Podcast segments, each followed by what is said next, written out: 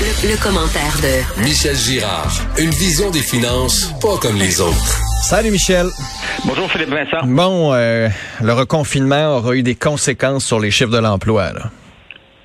Oui. Et puis, euh, ce qui est bon, c'est qu'on a pu comparer l'impact, euh, évidemment, des, des mesures anti-confinement pour combattre le, variant Omicron versus les États-Unis, où eux, évidemment, on s'entend qu'en termes de, ben, ça dépend des États là, mais globalement, les mesures sanitaires euh, mises en place sont sont nettement moins restrictives que ce que nous avons vécu, notamment euh, au Québec euh, pendant la fin du mois de décembre puis en janvier.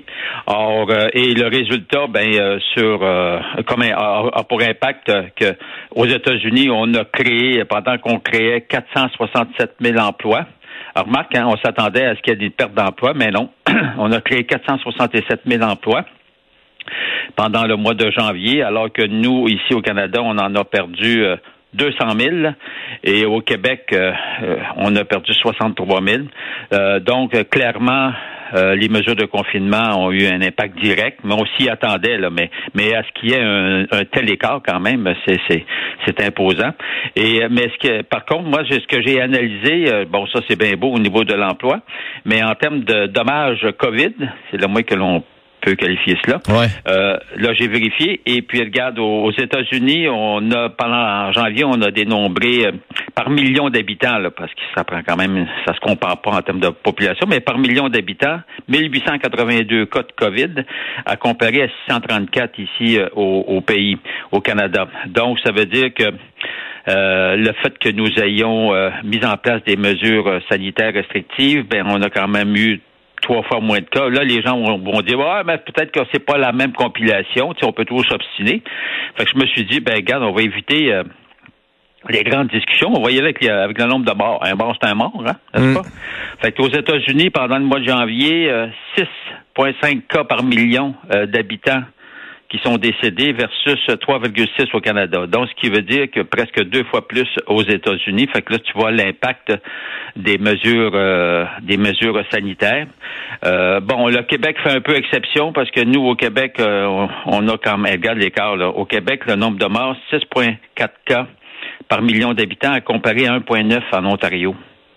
C'est, on peut, on peut se poser des questions. Là, on a beau de dire la surmortalité ou pas, mais regarde là, tu meurs, tu meurs, là. Mm. Hein, puis c'est pendant la même période. Cela étant dit, euh, je reviens euh, sur euh, les pertes d'emploi. Bon, tu vois, au Québec, théoriquement, ben, en pratique, c'est 63 000 qu'on a perdu, mais il faut savoir qu'on a créé de l'emploi au niveau du secteur public. Bon, ça, Michel, là, ça change jamais.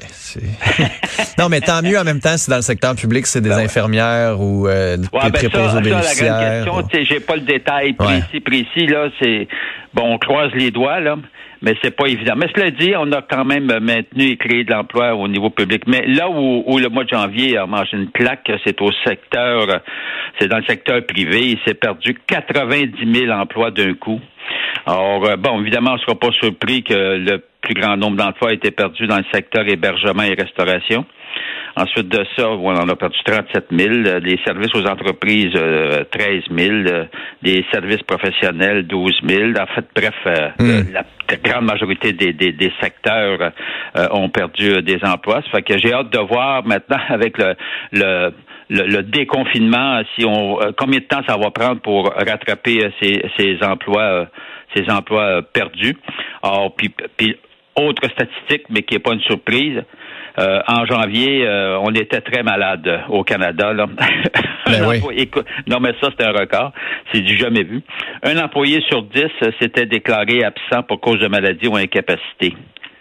Alors, écoute, c'est énorme. Un sur dix, pense-y, là. Non, non, mais en même temps, Michel, tout le monde, tu connais tout le monde, tu connais quelqu'un qui a eu la COVID, c'est sûr, tout le monde connaît quelqu'un qui a eu la COVID. Okay. Ouais, c'est ça. Puis ça s'est traduit, évidemment, on sait quand tu traites la COVID, tu vas pas, tu vas pas sur la job. Exact. Alors, voilà. Il y en a peut-être qui ont été moins chanceux qu'ils l'ont eu pendant leurs vacances, qui n'ont pas pu s'absenter du travail, mais bon, ils ont dû s'absenter de leurs vacances. Oui, oui, ça dépend aussi du le, niveau de maladie que, Que, que, que, tu atteins là, avec la COVID, parce que effectivement, on connaît tous des gens qui, qui ça a presque pas d'impact, qui sont déclarés positifs, puis que ça a presque pas d'impact sur hmm. eux. Euh, il s'agit qu'il y en a un qui s'en va à l'hôpital, qui est sur le ben, ben carreau pendant une semaine ou deux. Là. Voilà. Michel, bonne journée. Salut. Salut. Au revoir.